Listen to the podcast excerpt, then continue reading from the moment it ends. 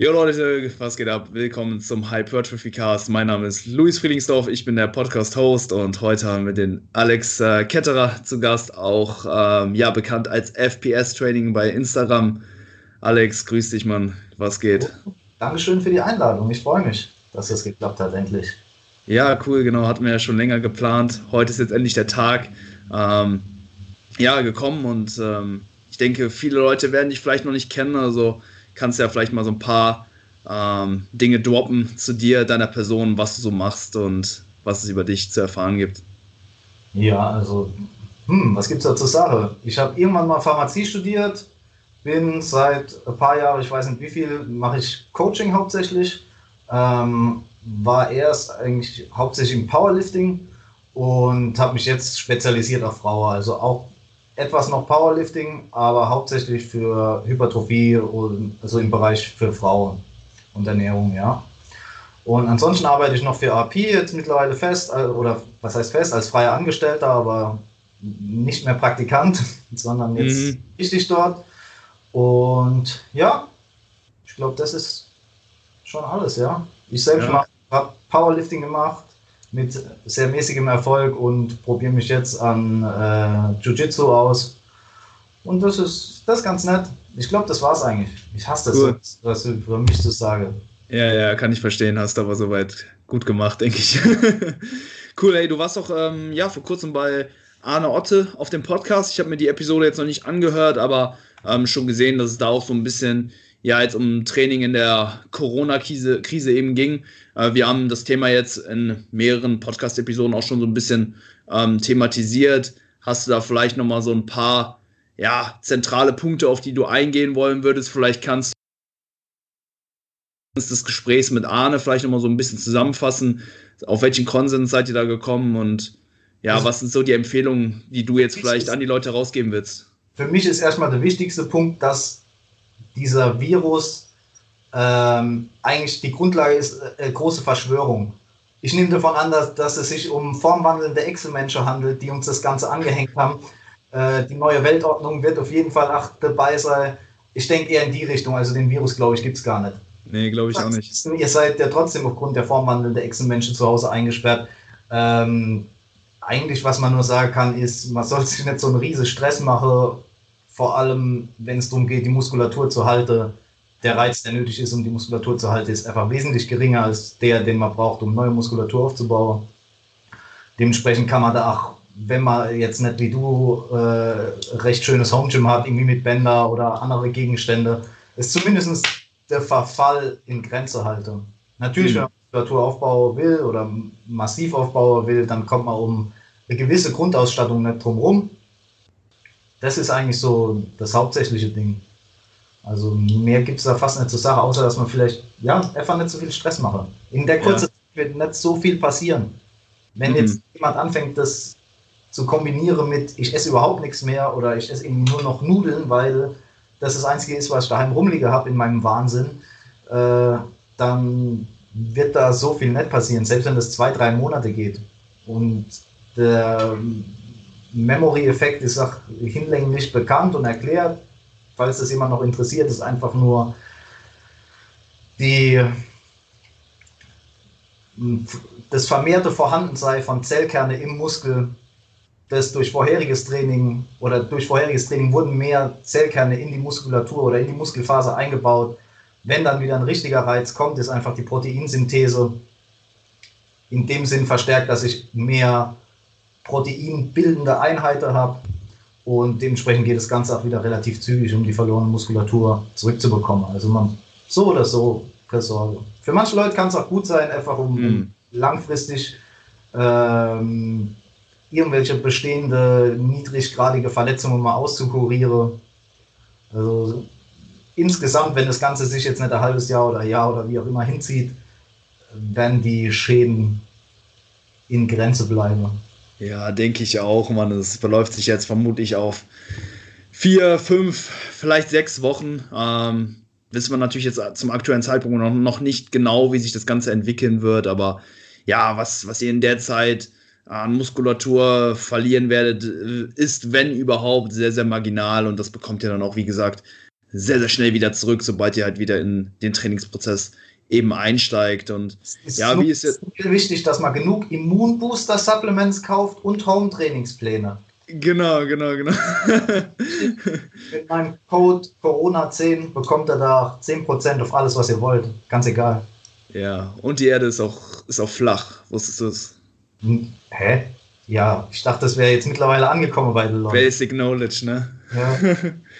ja, hey, Hauptsache die Echsenmenschen äh, übernehmen jetzt nicht die Weltherrschaft. Das die haben sie schon längst übernommen. Haben sie schon, stimmt. Angela Merkel ist ja auch ein Humanoid, oder wie sagt man? Ein Reptiloid. Bitte. Reptiloid.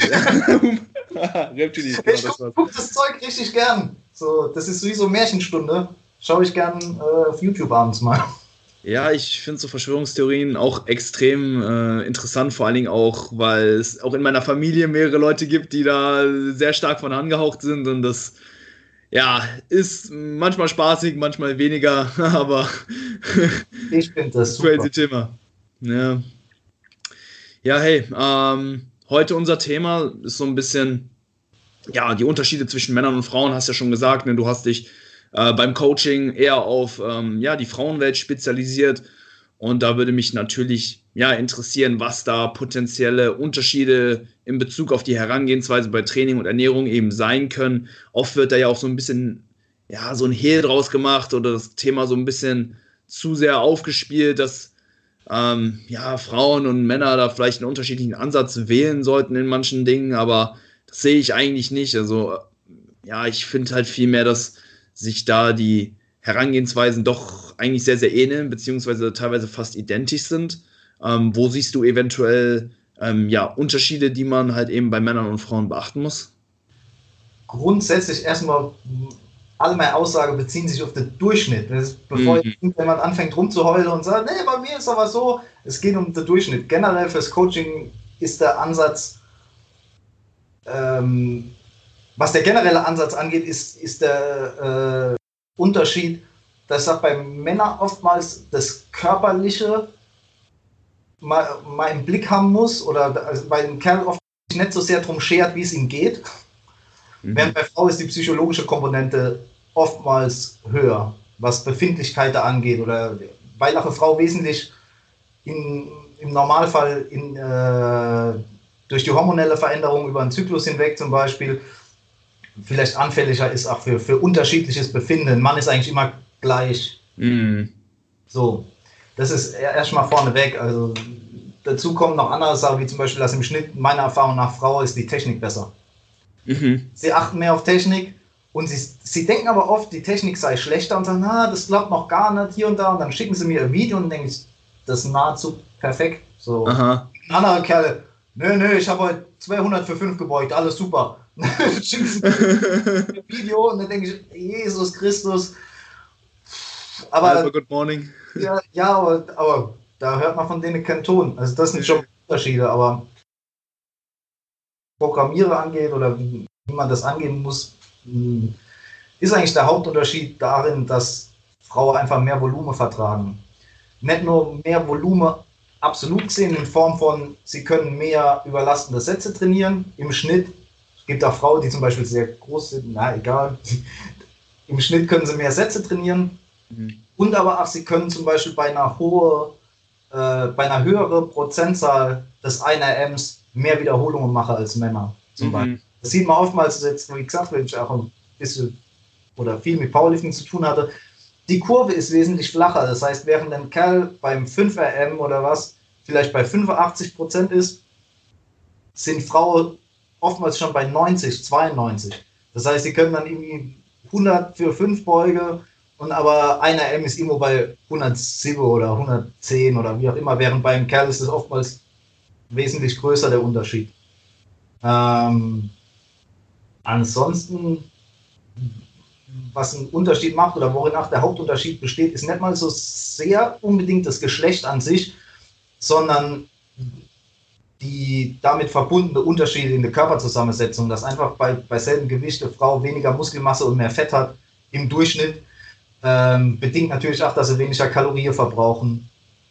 Solche Dinge. Mhm. Ähm, generell, wie gesagt, einfach mehr Volumen. Mehr Volumen, zum Teil höhere Frequenz. Ja, ja, das mit dem Volumen ist ein äh, ziemlich guter Punkt. Da ist die aktuelle Datenlage sich auch eigentlich ziemlich mh, mm, einig, dass ja, Frauen einfach dazu tendieren, ähm, schneller zu regenerieren ähm, und dass sie auch von ja, einer Belastung äh, oder ja, einfach auch nicht so schnell ermüden wie, wie ja. Männer. Äh, es gibt dann zum einen, also eigentlich wie immer, natürlich auch Daten, die zeigen, dass diese äh, Rate an Regeneration irgendwo gleich ist, aber dann auch wieder Daten, die zeigen, dass es bei Frauen tendenziell, ähm, ja, dass diese halt höher ist. Und da muss man natürlich dann immer ja, die Gesamtheit eben betrachten, wenn wir dann halt zum einen halt Daten haben, die sagen, okay, es ist gleich und, und, und wir haben Daten, die sagen, äh, bei Frauen ist diese höher, na, dann ist das natürlich da ein, ein Plus für diese, äh, für die Frauen im Prinzip. Also ne, auch hier betrachten wir dann, sage ich mal, immer so den Schnitt der gesamten Studien, die es halt, die halt zur Verfügung stehen. Und Was, dass die, die Fähigkeit wohl Muskulatur und Kraft aufzubauen gleich ist. Also die, die, mm. der Zuwachs ist gleich, nur und das ist bedingt durch den Hormonhaushalt aufgrund des vermehrten Testosterons starten einfach Kerle mit höherer Muskelmasse. Mm. Gewinnen relativ gleich viel, aber da Frauen einfach tiefer starten, sind die Zuwächse auch absolut sehr geringer. Das ist, das ist so mit das Hauptding, also dass die Trainierbarkeit sehr ähnlich zu sein scheint. Aha. Würdest du dann auch in, im Kontext von jetzt einer Aufbauphase hingehen und ja, also jetzt die gleichen Zunahmeraten für ein Mann-Programm genauso wie bei einer Frau? Ja, ja, ja, im Optimalfall ja. In der Praxis manchmal etwas schwierig, beziehungsweise ich würde etwas weniger Zunahme pro Monat ähm, hernehmen, einfach wieder aus der psychologischen Komponente. Mm. Manche Kerle haben jetzt nicht das Problem, wenn sie jetzt in einer verlängerten Aufbauphase mal irgendwie dicke Schädel haben oder irgendwie mal ein bisschen weicher aussehen. Das juckt die durchschnittliche Frau, die werden dann oftmals etwas unruhiger, wenn, wenn die körperlichen Veränderungen zu schnell, zu stark werden. Mhm. Deswegen muss man da halt, natürlich im Optimalfall würde ich es genauso machen wie bei einem Kerl. Ähm, ja, und da kommt, äh, denke ich, auch so, ja, so dieser Coaching-Skill irgendwo ins Spiel. Da haben wir eben schon auf R so ein bisschen drüber geredet, dass es natürlich als Coach irgendwo wichtig ist, ne, so diesen theoretischen äh, ja, so das theoretische Optimum irgendwo zu kennen, die Datenlage zu kennen und in der Theorie im Prinzip zu wissen, ähm, ja, wo der bestmögliche Approach irgendwo liegt, aber das Ganze dann eben auch an das Individuum irgendwo zu kommunizieren, so dass ähm, ja, dann in dem Fall jetzt zum Beispiel die Frau diese Informationen eben auch annehmen kann und dann halt eben auch selbst für sich entscheidet, das Ganze dann auch so umzusetzen, ist, glaube ich, so der, so der Knackpunkt. Ne? Es geht einfach darum, was die Person möchte. Ähm, mhm manchmal will ich auch so Sachen, auch wenn sie zum Beispiel aus dem Bodybuilding-Aspekt vielleicht nicht optimal sind, aber wenn jemand einfach sagt, er möchte irgendwie schöner aussehen oder aus seiner Sicht schöner, ähm, ach so Recomp-Sache werden dann in dem Sinn relevant, dass ich sage, es wäre deutlich schneller und ergiebiger, wird man ordentlich aufbauen, Erhaltungsphase und Diät. Aber wenn jemand sagt, er möchte nicht, dass sein, sein Aussehen sich sehr stark verändert oder er möchte nicht eine Zeit lang mal ein bisschen dicker rumlaufen, dann ist das auch völlig legitim. Also immer nur, immer nur was, äh, was da persönliche Präferenz ist. Natürlich, wenn jemand sagt, er möchte auf die Bühne oder sowas, dann äh, gilt es natürlich ans Optimum mhm. zu gehen. Und dann sind solche Dinge eher zweitrangig. Ja, die persönliche Präferenz, denke ich, ist auf jeden Fall wichtig, aber ich observiere es zumindest auch, dass Frauen da manchmal ganz gut drin, drin sind, sich so ein bisschen selbst zu sabotieren sozusagen, dass sie zum einen sagen, hey, mein Ziel ist es, bestmöglich Muskeln aufzubauen, aber dann wollen sie zum Beispiel nicht die Kalorien essen, die vielleicht eben für diesen bestmöglichen Muskelaufbau irgendwo nötig wären. Siehst du das auch oft, dass da ja so ein bisschen Selbstsabotage irgendwo betrieben wird? Ja, das ist ja auch völlig normal, deswegen ist ja auch dann ganz mhm. gut, wenn man vielleicht jemand hat, der einen neutraleren Blick drauf hat, indem man einfach eine Frage stellt, zum Beispiel, okay, du möchtest jetzt äh, optimal Muskeln aufbauen. Wäre es für dich äh, Problem, wenn du jetzt mh, mm, wirklich etwas weicher aussehen würdest die nächste Zeit? Dann sieht man ja, dann muss man ja ausfühlen, inwieweit das alles für die Person in Ordnung ist und dementsprechend dann planen. Also es gibt ja Leute, die, die sagen, ach Mädels, die sagen, mir ist es völlig egal, ich will so groß werden wie nur irgendwie möglich. Und dann gilt exakt dasselbe, wie man es auch bei einem Kerl machen wird. Während wenn man halt jetzt sagt, ah nee, aber zu viel will ich nicht oder ich möchte immer noch, weiß ich nicht, Bauchmuskeln sehe, ist jetzt ein schlechtes Beispiel. Aber ich möchte jetzt irgendwie noch in meine Jeans passe, die ich gerade habe oder irgendwas in die Richtung. Da muss man halt darum manövrieren, wie das halt noch optimal zu machen ist. Aber wie mhm. gesagt, wird auch bei Kerl genauso sein. Also es gibt bestimmt auch Kerle, die sagen, ich möchte aber immer meine Bauchmuskeln sehen und so. Ist halt dann einfach nur, muss man auf das Persönliche eingehen, wie die Person es möchte. Ja, also ich denke, ja, viele Unterschiede ja, spiegeln sich dann eben in so dieser psychologischen Komponente wahrscheinlich irgendwo wieder, in den Emotionen auch.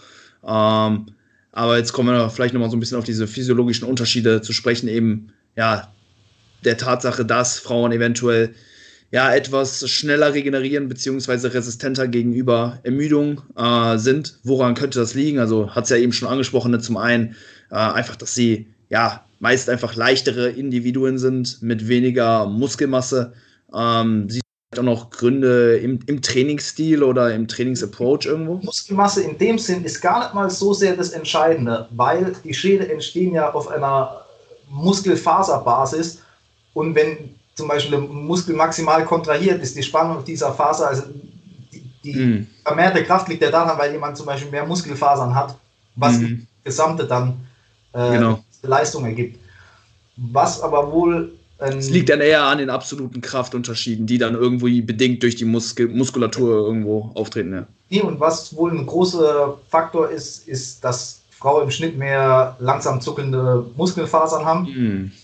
Und die ermüden erstens mal weniger schnell, werden weniger beschädigt ähm, und bieten auch andere Vorteile, zum, zum Beispiel auch, dass sie äh, mehr ähm, Fett verstoffwechseln können, jetzt salopp gesagt, und dadurch auch die äh, Ermüdung langsamer eintritt. Ähm, ansonsten ist auch noch ein Punkt, ein bisschen die Größe. Im Schnitt ist eine Frau kleiner als ein Mann. Mhm. Und wenn jemand in Physik aufgepasst hat, Arbeit ist Kraft mal Weg. Wenn Aha. ich jeder Wiederholung einen deutlich geringeren Weg zurücklege, wird auch weniger Arbeit verrichtet. Dementsprechend auch ein Faktor. Ich muss überlegen, was sonst noch. Östrogen spielt auch noch wohl eine relativ interessante Rolle, aber man weiß noch nicht genau warum. Also das ist noch unklar, während das mit, mit der Muskelfaserverteilung ist auf jeden Fall ähm, ein Faktor, der damit reinspielt. Ansonsten, ja. was ganz interessant ist, wenn man mal anschaut, wenn jemand mal über die Powerlifting-Leistungen schauen möchte, ähm, während Testosteron im nicht so viel ausmacht, was die Entwicklung jetzt erstmal angeht oder den, den relative Zuwachs. Aber bei Frauen herrscht ein größerer Unterschied zwischen der Kraft im Unterkörper im Vergleich zum Oberkörper. Mhm. Die wenn man zum Beispiel die Kniebeuge anschaut, gibt es viele Frauen, die 150 Kilo auch mal beugen, als für eine Wiederholung, aber zum Beispiel ganz wenig, die 90 oder 100 Kilo drücken. Mhm. Während die Kerle sieht man es am laufenden Band, dass einer nur, nur 150, 160 beugt, aber 100 Kilo auf der Bank drückt. Und das liegt wohl vermeintlich daran, weil einfach mehr Androgenrezeptoren im Oberkörper sind Mhm. Und ähm, dementsprechend bei Männern durch Testosteron da die absolute Kraft höher ist. Also wenn man über die Powerlifting-Leistungen schaut, sind Männer oftmals näher beieinander, was jetzt zum Beispiel Kniebeuge, Bankdrücke angeht, als bei Frauen. Mhm. Oft weiter auseinander. Ja, was ein interessanter Punkt war, war eben nochmal die Faserverteilung, ne? diese äh, Twitch-Fasern, die du angesprochen hast, ne? die ähm, ermüden langsamer und äh, recovern eben auch langsamer, äh, haben aber auch gleichzeitig nicht so viel äh, Wachstumspotenzial wie eben die Fast-Twitch-Fasern. Also im Prinzip jetzt für Bodybuilding bzw. Hypertrophie-Ziele vermutlich ja nicht die beste Faserverteilung. Ich meine, man ist ja nicht entweder Slow oder Fast Twitch, sondern man hat immer so einen gewissen Anteil von beiden Muskelfasern. Ne? Richtig, ja. Also deswegen, das ist ja auch unterschiedlich von äh, jetzt muss ich aufpassen, dass ich mich nicht in die Nesseln setzt heutzutage. Aber es gibt ja ach, äh, Unterschiede, zum Beispiel in Ethnie. Das ist ganz interessant, weil zum Beispiel vermehrte Typ 1 Muskelfasern korrelieren negativ zum Beispiel mit Diabetes. Mhm. Auch weil durch die bessere Verstoffwechslung von Fett und Glucose. Daran kann man zum Beispiel sehen, Leute, die mehr schnell zuckende Muskelfasern haben, sind eher dazu geneigt, zum Beispiel Diabetes zu bekommen. Oder zumindest korreliert es damit. Mhm. Das sieht man ja auch, oder kann man auch sehen, unterschiedliche Ethnien, zum Beispiel Leute aus Westafrika oder die aus Westafrika stammen, haben im Durchschnitt mehr Typ 2 Muskelfasern, also schnell zuckende Muskelfasern. Die im Schnitt neigen auch zum Beispiel mehr zu Diabetes, bauen aber auch im Schnitt mehr Muskulatur auf oder tragen mehr Muskulatur mit sich rum, weil einfach Typ 2 Muskelfasern verstärkt wachsen oder, oder stärkeres Wachstumspotenzial haben als Typ 1 Fasern. Mhm. Und jetzt für die Praxis, wie kann jemand so ein bisschen herausfinden, ähm, ja, ob er jetzt mehr Typ 2 oder Typ 1 Fasern, also Slow oder Fast Twitch Fasern eben hat. Und das ist ja, denke ich mal, von Muskelgruppe zu Muskelgruppe auch irgendwo wieder unterschiedlich. Also es kann ja zum Beispiel sein, dass zum Beispiel die Hamstrings eher Fast Twitch dominant sind und, weiß ich, der Rücken eher Slow Twitch dominant. Ähm, was wären da so Methoden, um das für sich selbst herauszufinden? Um das für, ehrlich gesagt, bin ich da überfragt, weil es um die einzelne Muskelgruppe geht. Insgesamt, mhm. für einen Typ ist, wird man rausfinde. Mhm. Eher jemand, der nicht hochspringt, langsam rennt. Aber das ist natürlich eine sehr, sehr grobe Methode. Dazu kommt auch noch, dass ich äh, gewisse, ein gewisser Umbau stattfinden kann zwischen äh, so, so intermediäre Fasern hier und da. Da kann ich dazu den Dr. Andy Galpin empfehlen. Der macht da richtig, richtig viel zu, aber das ist auch nicht, ich stecke da nicht allzu tief drin. Das Aha, ist ja, ja. Nur, nur Zuschauer in dem Fall. Ähm, ist aber meiner Erfahrung nach für die Praxis auch nicht so sehr relevant. Also ich würde jetzt nicht unbedingt jemanden anders trainieren lassen. Es gibt zwar Anzeichen, dass es bei Frauen, ähm, was ja eigentlich vielleicht gegen die Intuition geht, nicht ganz so sinnvoll ist, im sehr hohen Wiederholungsbereich zu trainieren, sprich ja 30. So. Mhm. Warum? Weiß ich noch nicht. Oder es, es ist nur was Daten gezeigt haben, aber die Daten, die ganz genau darauf eingehen, sind auch noch spärlich. Also das muss man noch ja. abwarten, ja. Mhm. Ja, diese faserspezifische Hypertrophie ist halt auch noch nicht so besonders gut erforscht. Ne? Da können wir jetzt zum aktuellen Zeitpunkt, ja, wenn überhaupt nur Spekulationen ähm, irgendwo aufstellen. Ich denke aber, dass tendenziell ja Training oder Arbeitssätze im höheren Wiederholungsbereich vielleicht auch eher so diese Slow-Twitch-Fasern ein bisschen begünstigen weil wir ja dann im Prinzip viele Wiederholungen äh, machen, bei denen ja tendenziell eher die Slow-Twitch-Fasern erstmal rekrutiert werden müssen, bevor dann ne, nach dem hinematischen Prinzip dann immer die größten, größeren motorischen Einheiten rekrutiert werden. Und bei dem Satz von 30 Wiederholungen, hey, bevor wir dann halt an den Punkt kommen, wo dann halt die Fast-Twitch-Fasern im Prinzip feuern müssen, haben wir halt super viele Wiederholungen, wo die Slow-Twitch-Fasern tendenziell erstmal strapaziert werden. Äh, bei einem Satz hingegen nur mit fünf Wiederholungen, da wird halt direkt von Anfang an das gesamte Faserspektrum rekrutiert und wir haben halt, ja, einfach viele Wiederholungen, wo ja, überwiegend halt die Fast-Twitch-Fasern dann eben auch. Ähm, ja, aber total, als Gegenargument habe ich auch gelesen vor ein paar Tagen, zum Beispiel, dass man genau aus dem Grund sehr schwer trainieren sollte, um die geringere Anzahl an hypertrophiefähige, nicht hypertrophiefähige, aber stärker hypertrophiefähige Fasern, um die maximal zu reizen. Also ich bin Aha. da noch unschlüssig und es geht auch, muss ich ehrlich sagen, in meine praktische Überlegungen eigentlich nahezu nicht mit ein, weil die Erfahrung hat für, oder hat für mich keinen Unterschied gemacht, weil ich mm. habe da oder ist natürlich auch schwer, wenn ich meine, wie, wie viele Leute kann ich coachen, wie viel Daten bekomme ich dadurch, kann natürlich auch vollkommen nach Mumpitz und verzerrt sein. Also wer sich ein bisschen Datenanalyse beschäftigt, der weiß auch, dass das. Gebe ich dir vollkommen recht.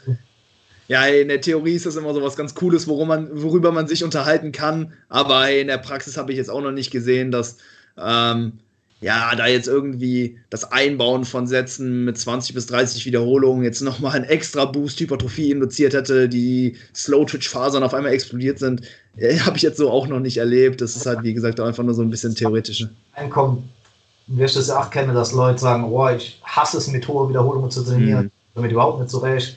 Ein anderer Teil wird sagen, genau das Umgedrehte und dann geht es auch darum, wie sehr strengt sich die Person an, wie sehr hat sie Lust auf das Training, was sie da macht und davon wird auch sehr viel vom Erfolg abhängen und dann kann man das Ganze sowieso wieder über den Haufen werfen. Ja. Das ist dann immer so. Ja, ja, besonders diese hohen Wiederholungsbereiche. Ich glaube, das merken jetzt, der, merken jetzt die meisten, dass es doch ja ziemlich ekelhaft ist, irgendwie innerhalb von 20 bis 30 Wiederholungen irgendwie Muskelversagen zu erzielen, einfach weil so viele Barrieren, man, man muss halt so viele Barrieren gleichzeitig durch durchbrechen. Du hast halt erstmal ne, die mentale Komponente, so ein Satz mit so vielen Wiederholungen ist einfach mental extrem anstrengend. Die kardiovaskuläre Komponente in deinen, so bei einem Satz Bulgarian Split Squat, so kriegst halt kaum noch Luft am Ende. Und ähm, ja, ähm, und natürlich auch der Schmerz, ne? So Laktat lagert sich dann vielleicht auch äh, ab und ja, es brennt halt einfach wie Sau. Ne? Ein Satz mit fünf, sechs Wiederholungen, ne? wo wir halt viel Load zur Verfügung haben, da wird dann uns ja tendenziell eigentlich nur der, der die lokale Muskulatur uns irgendwo limitieren. Ähm, aber ja, ja bei dem Satz mit hohen Wiederholungen kommen ja noch viel mehr Störfaktoren da hinzu, ne? Wenn du noch Laktat sagst, äh, fällt man noch ein kleiner Faktor ein. Natürlich ist der auch wieder individuell, je nachdem, wie viel Muskelmasse hat, aber da Frauen im Schnitt weniger Muskelmasse haben, wenn sie sich anstrengen, kommt es zu einer geringeren Okklusion, also zum äh, Unab nicht Unterbrechung des Blut Blutkreislaufs, aber einer Verringerung des Durchflusses in die Gefäße und dadurch können auch bei Frauen im Schnitt ähm, Abfallprodukte schneller abtransportiert werden. Das mhm. ist mit ein Grund, warum sie also langsamer ermüden, ja. ja. Nur der Vollständigkeit halber. Mhm. Ja, wenn wir jetzt äh, einfach mal davon ausgehen, okay, der Schnitt der Frauen, der regeneriert schneller bzw. ermüdet langsamer, was wären dann Implikationen für unser Training? Sollten wir jetzt kürzere Pausenzeiten machen, mehr Arbeitssätze, eine höhere Trainingsfrequenz oder die Übungsauswahl so ein bisschen abändern? Was, sind im Prinzip dann so Stellschrauben, an denen wir drehen können? Also für mich ist das Einzige, was ich wirklich bearbeite, ist ähm, Gesamtvolumen Aha. und dadurch einfach auch durch praktische Überlegungen Frequenz. Ja. nachdem, wie weit es dann auseinandergeht, wie viel Volumen jemand verträgt. Aber ansonsten an Satzpause und sowas drehe ich überhaupt nichts rum. Mhm. Ich darf nicht die, die, die, sehe ich einfach nicht, dass das irgendwie gegeben ist, dass das einen Sinn macht. Ähm, das sind die Sachen, die ich mache, ja. Ja, ähm, also im Prinzip ähm, planst du mehr Sätze ein und skalierst das Ganze und, und skalierst die Frequenz dann mit ansteigendem Volumen. Äh, was wären dann so, ja, so grobe äh, Punkte, wo du sagst, okay, hey, da erhöhe ich dann die Frequenz, also ab einer gewissen Anzahl von Sätzen pro Woche erhöhe ich dann auch dementsprechend die Frequenz. Also wo startest du und wie justierst du das Ganze? Eher darum, bei wie viel Sätze ich pro Einheit lande würde. Ja, ja, ja. Also da, dann muss ich halt immer noch dazu legen, weil wenn ich irgendwo land unter Umstände bei äh, 16 Sätze Quadrizeps in einer Einheit, das wird dann irgendwann blöd. Mhm. Die, die, Arbeit, äh, die Qualität der Arbeit oder des Trainings einfach zu sehr abnimmt. Mhm. Wenn dann nach Quadrizepssatz irgendwie 14, 15, da kommt immer viel bei rum und dann wird es halt immer Zeit, dass ich sage, ich nehme irgendwie noch eine dritte Einheit mit dazu, wenn ich sage, ich habe normalerweise zwei. So, das sind eigentlich so eher ganz praktische Überlegungen, dass sagt, die, die, die äh, die Satzzahl pro Einheit sollte nicht zu gering und nicht zu hoch sein. Also wenn ich sage jetzt unter zwei Sätze würde ich überhaupt nichts machen, das mhm. ist absolute Minimum und kommt auch eher selten zum Einsatz. Mhm. Und je nach Muskelgruppe irgendwo dann bei 10, 12, 14 sage ich dann ja, ja reicht dann mal. Mhm. Okay, also sobald du dann ja so diese Grenze von 10, 12, 14 überschreitest, erhöhst du dann auch dementsprechend die Frequenz, um ja dann diese Sätze über mehr Einheiten pro Woche dann eben aufzuteilen. Ja, und ich denke, es gibt auch, also jetzt kein, also es, es gibt zwar so eine, eine Mindestgrenze ähm, an Sätzen, die ich pro Einheit absolvieren würde, weil es sich einfach ab einem gewissen Punkt einfach nicht mehr lohnt, ähm, das an dem jeweiligen Tag zu machen, weil du dich ja auch immer irgendwie für die Übung aufwärmen musst und wenn du dann für eine Beuge drei, vier, fünf Aufwärmsätze oder so machst, um dann letztendlich ein oder zwei Arbeitssätze dann zu vollziehen, ja, ja ist das Ganze einfach ja nicht effizient und du verschwendest halt enorm viel Zeit und wärst auch einfach besser beraten, vielleicht nicht so häufig pro, pro Woche zu trainieren, sondern ähm, einfach mehr Sätze innerhalb der Einheit zu machen. Also Kommt ähm, nach was die Muskelgruppe ist. Wenn ich sage jetzt jemand, mhm. ich pack bei jemandem noch Seithebe hinten dran, wie viele Sätze muss ich nicht aufwärmen für Seitheben? Ich bin ein schlechtes Beispiel, ich wärme mich gar nicht auf, weil ich denke, beim Seithebe, bevor ich die Hölle zu, ist aber natürlich nicht optimal, ja, aber man, aber man braucht nicht lange, um sich zum Beispiel für Seitheber aufzuwärmen. Das, Definitiv. Was man vorher trainiert hat, ist das sowieso, ist alles schon in Ordnung. Mhm. Ähm, dann geht es ja immer schnell noch hinter, hinter dran weg, aber wenn ich jetzt sage, jemand will wirklich schwer beuge, dann ist das ja schon ein längerer, längerer Aufriss, bis da alles bis da alles passt. Mhm. Und so versuche ich das dann irgendwie zu gestalten, dass das, dass es auch ökonomisch ist und nicht sage ich, verschwender Zeit am laufenden Band. Ja. Ja, cool. Ähm, ja, ein ganz wichtiger Punkt, den ich noch nennen würde, wäre, dass man, egal welchem Geschlecht man jetzt angehört, seinen Trainingsstress immer autoregulativ anpasst. Man sollte sich halt primär einfach damit auseinandersetzen, wie halt die eigene Rate an Regeneration ausfällt, viel mehr als jetzt eben zu wissen, wo so jetzt die durchschnittlichen Unterschiede bei den Geschlechtern eben liegen. Und äh, klar sein, dass es auch Ausreißer gibt. Mit, mit Vorgabe trifft man oftmals recht viele Leute, aber es ist auch überhaupt nicht ausgeschlossen. Wenn man davon ausgeht, dass die ganze Sache ja normal verteilt sind, gibt es auch mhm. genug Ausreißer. Also sich dann nicht wundern, denke, ich mache alles falsch, sondern ja. man könnte tatsächlich zu den Leuten gehören, bei denen es etwas anders ist. Ja, definitiv. Und, und unter Anbetracht dieser Tatsache, so wo, ähm, wo siehst du jetzt, ähm, ja, die meisten Leute, mit denen du jetzt zusammenarbeitest, wie viele Arbeitssätze pro Muskel ja, können die meisten pro Woche machen, verkraften und davon profitieren? Nur als jetzt ganz, ganz groben Rahmen. Ganz, ganz grob über alle Gruppe hinweg betrachtet, sag ich mal, sinnlose Informationen, 28, yeah. 26. Aha, aha.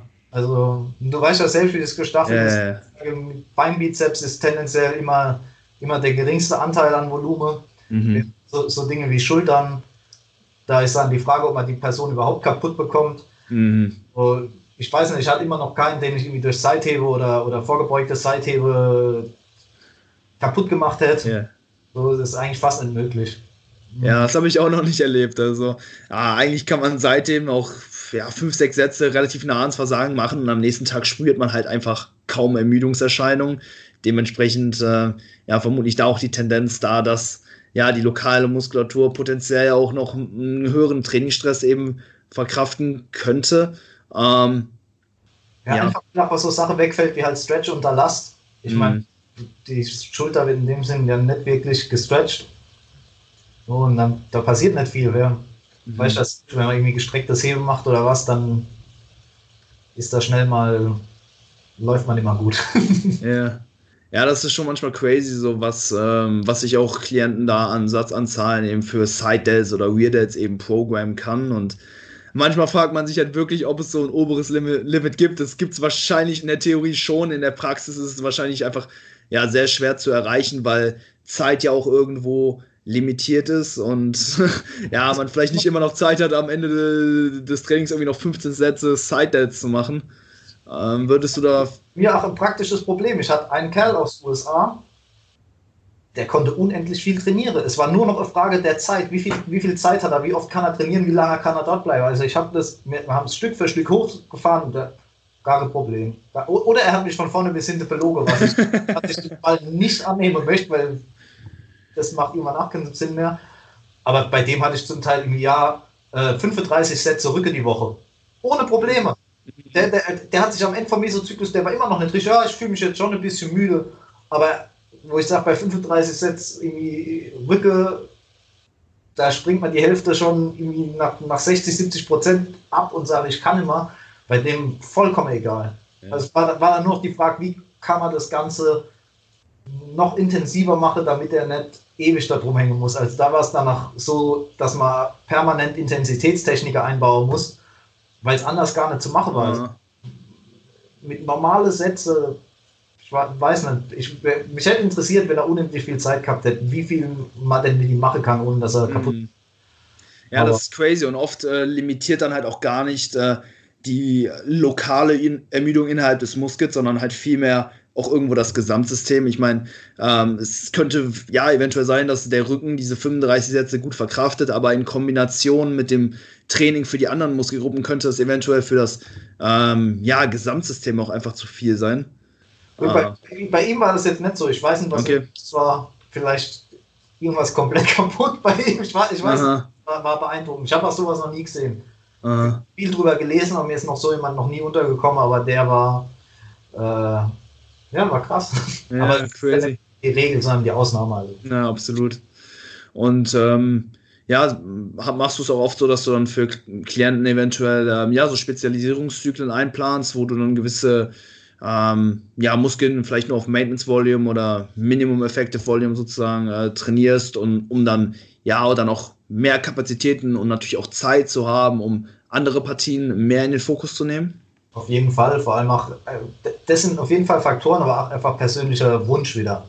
Aha. Bei Mädels, die jetzt nicht sagen, ich möchte jetzt mich so maximal gut entwickeln, wie es nur irgendwie geht, sind halt so Sachen wie, ja, die müssen jetzt nicht unbedingt zehn Sätze Shrugs die Woche machen, daran haben die relativ mhm. wenig Interesse.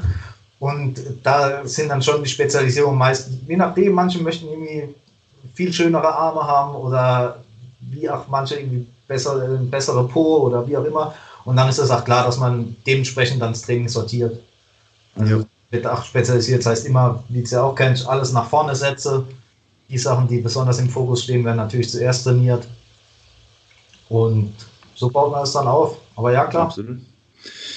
Ja, definitiv. Ich meine, Übungsauswahl ist halt immer nur ja, zielabhängig. Ne? Wenn eine Frau kommt und sagt, hey, ich will so einen Nacken haben, ne, dann macht sie halt Schwachs. und äh, wenn sie halt äh, mehr den Unterkörper priorisieren will, dann halt mehr Hip Thrusts und äh, ADLs. Ah, I don't know. Ja. Ähm, was wären denn so Übungen, die du jetzt bei Frauen grundsätzlich ähm, ja oder sag ich mal öfter im Plan drin hast? Ich meine, man sieht öfters mal, also ich jetzt nicht, aber man hört es so vom Hören sagen, dass da doch oft äh, ja immer viel Training mit Bändern und am Kabelzug betrieben werden. Ah. die, äh, oder also mache ich schon, wenn es jemand möchte. Aha. Ich werde normalerweise, was heißt ja, davon abrate, wenn es nicht irgendeine spezielle Indikation dafür gibt, warum das genau jetzt sein muss. Aber was jetzt die Übungsauswahl angeht, behandle ich das nicht besonders anders als beim Kerl. Mhm an die Ziele angepasst, aber ansonsten die Übungen, ordentliche, ordentliche Geräte, viel freie Gewichte und fertig ist der Lack. Also da würde ich immer auf der G, ich muss nicht irgendwie auf der Seite liegen und die fünfte äh, irgendwie Abduktionsübung mache, so, nee. Also wenn das jemand unbedingt möchte, dann mache ich es, aber ich werde auch jedes Mal sagen, finde ich nicht gut. Mhm. Ja, ja, merke ich auch, wenn äh, ich neue weibliche Klienten bekomme, dass ich sie dann erstmal da so ein bisschen äh, wegkriegen muss. Man geht da natürlich dann immer irgendwo Kompromisse ein, weil man will natürlich auch, ne, dass das Individuum natürlich weiterhin Spaß am, am Trainingsprozess etc. hat. Also man gibt dann, man gibt dann so einen kleinen Finger manchmal hier und da doch als Coach dann noch her und äh, ja, ist. Und sage, probiert es doch einfach mal so aus. Mhm wie, wie das klappt, ob du noch Spaß hast am Training und hier und dann kann man ja Leute Stück für Stück dahin führen. Also man muss ja nicht sagen, nee, das gibt es auf gar keinen Fall, das ist äh, auch am Ziel vorbei. Absolut. Aber dass man sagt, probiert doch das mal aus oder irgendwie mal schwere Kniebeuge, äh, vielleicht, ach gut, ja, mal teste, so. Ja, yeah. why not? Ja, und, und meistens kommt ja danach das entsprechende zurück und die Leute bleiben eigentlich dabei. Yes. schon, schon auch merken, dass es effektiver ist als irgendwie nur so ein bisschen in die Aerobic-Richtung. Mhm. Das ist ja schlussendlich auch, was sie sich wünschen. Also abgesehen vom Spaß. Natürlich muss Spaß machen, aber sie möchten ja auch vorwärts kommen. Ja, definitiv.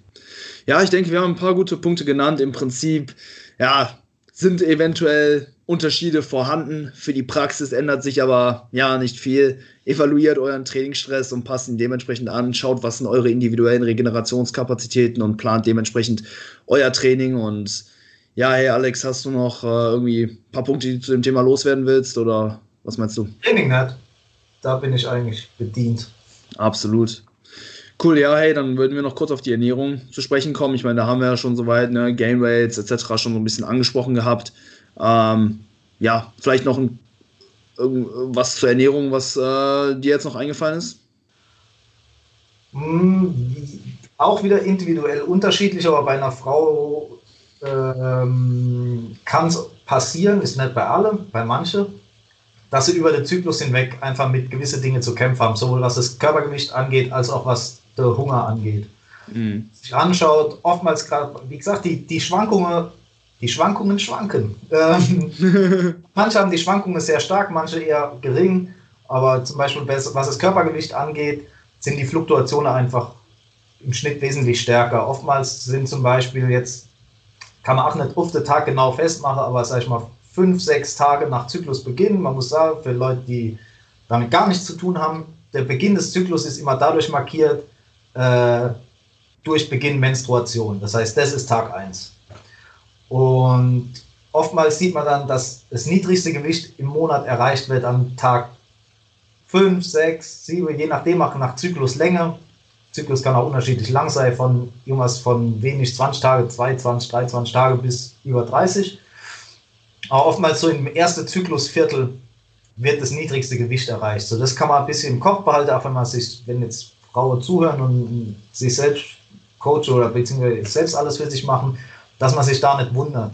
Während in der zweiten Zyklushälfte oftmals ähm, Gewicht zugelegt wird, gerade in der letzten Woche des Zyklus, also in der letzten Woche vor Beginn der Menstruation, ähm, wird oftmals Gewicht zugelegt durch Wassereinlagerungen. Und ähnlich ist das Ganze auch, oder, oder ähnliches passiert oftmals mit dem Hunger. Während in der ersten Woche nach Beginn des Zyklus, also in der Follikelphase oder in der ersten zwei Wochen, der Hunger oftmals verringert ist, steigt dann in Richtung Zyklusende, wo auch dann viele in der letzten Zykluswoche das sogenannte PMS für viele beginnt, dann sagen, ja, ich möchte irgendwie Schokolade essen oder irgendwie ich möchte mehr essen.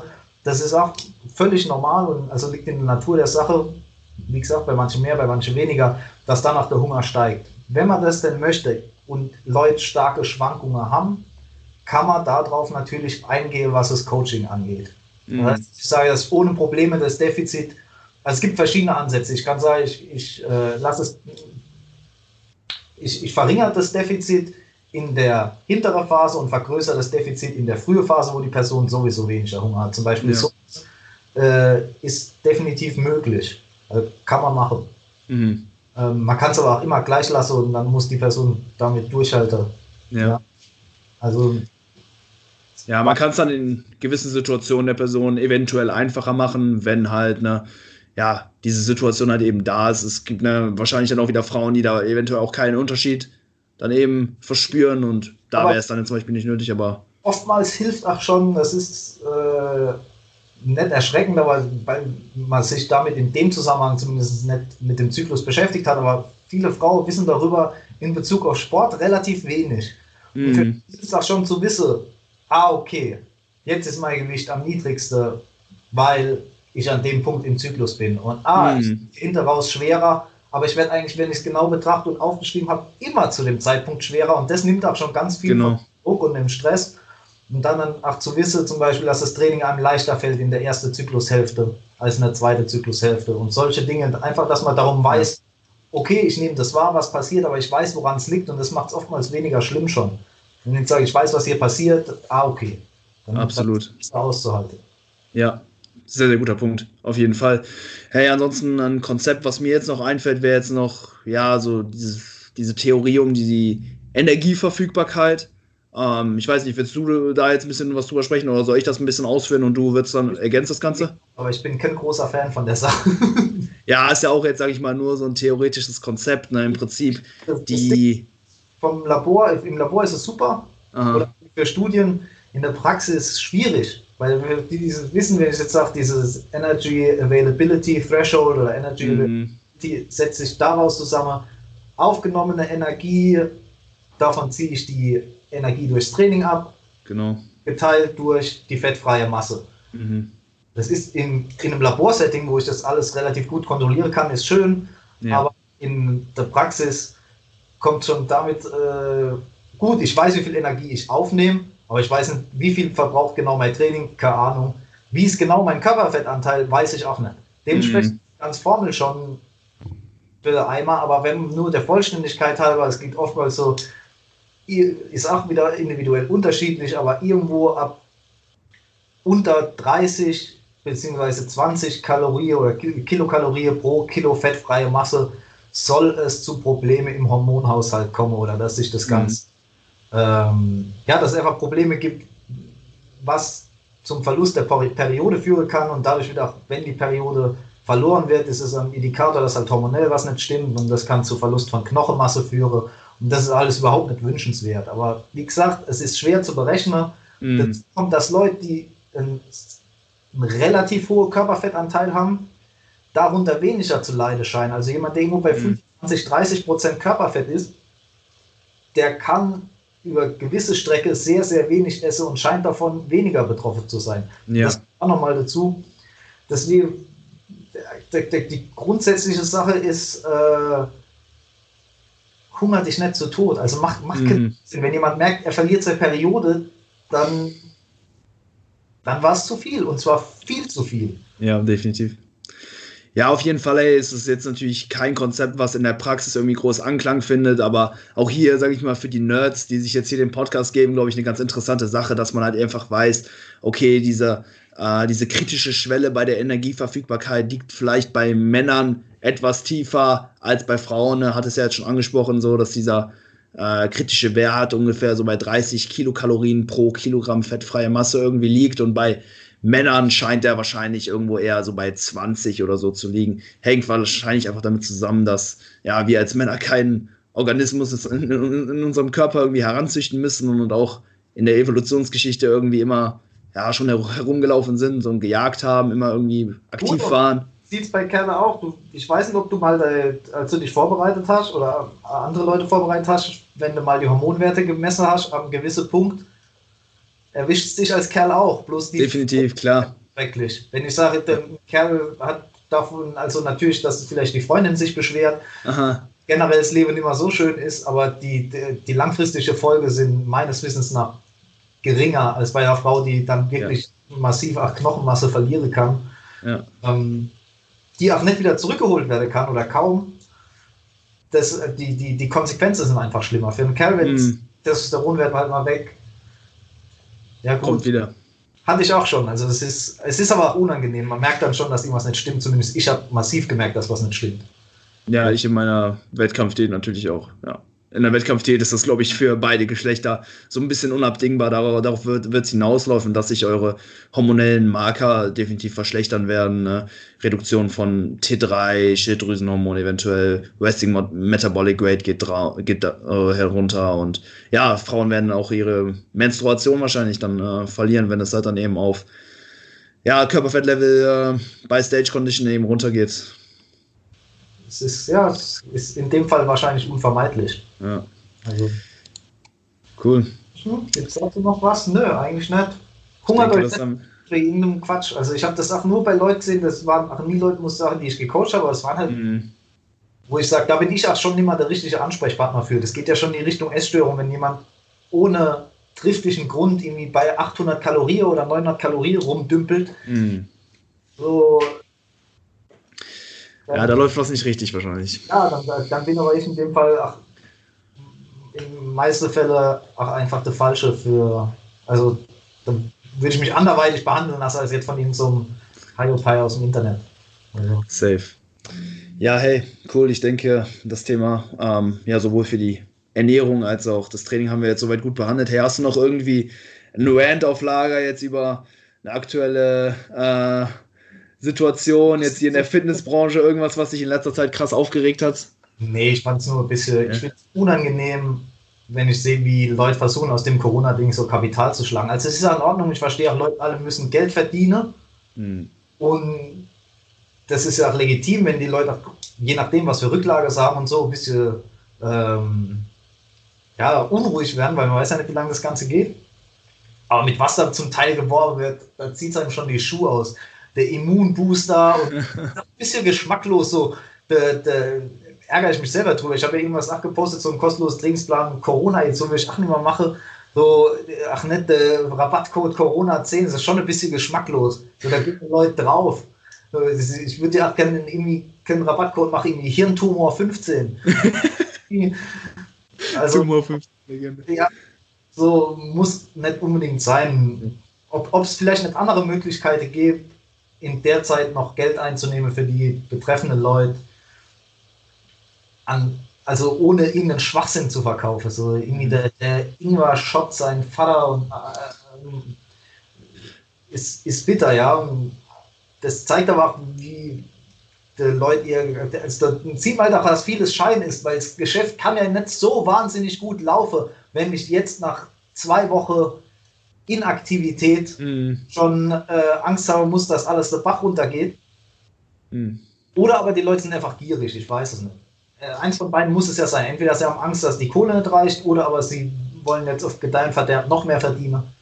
Ich weiß es nicht, aber sowas finde ich immer. Ich kann da immer nicht hingucken. Ja, ja. Mal Augen zu. Was, was, was?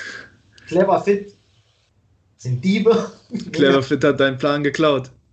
Ja, aber ach, die sind ja. Das, das war irgend so ein, so ein Bub, der da im, im Fitnessstudio arbeitet. So, das war ja nicht der, der Clever Der. Chef. Chef. Ja. War ein Auszubildender.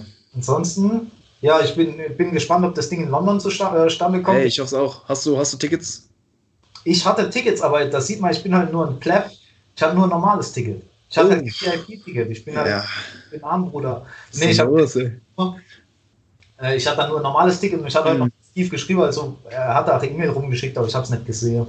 Äh, dass sich das noch entscheidet, ob wir da im Mai zu dem Seminar gehen. Wird schwierig, aber ich hoffe es, man. Ah, Ich habe auch ein VIP-Ticket äh, und ja, Natürlich. hätte auf jeden Fall Bock gehabt. Ah, natürlich. Dieselbe Gesichter auftauchen. Arne hatte ja auch Tickets. Genau, ja, er hatte ein Airbnb. Habe jetzt schon ein Airbnb zusammen mit ihm gebucht. Mal schauen, ob wir es stornieren müssen. Jan, kommt der? Bestimmt. Ja, ja, der hat sich auch noch ein Ticket geholt. Da müssen wir uns mal überlegen, wann wir selber sowas veranstalten. Ja, ja, ansonsten, keine Ahnung, Wochenende in Holland oder so, hatten wir ja schon gesagt. Ja? ja. Ansonsten, ja, die, die, der ganze Fitnessbereich ist, bietet so viel zum Aufregen. Ich darf das auch nicht mal machen, so. ich kriege immer ein Magengeschwür. Das, das geht so nicht.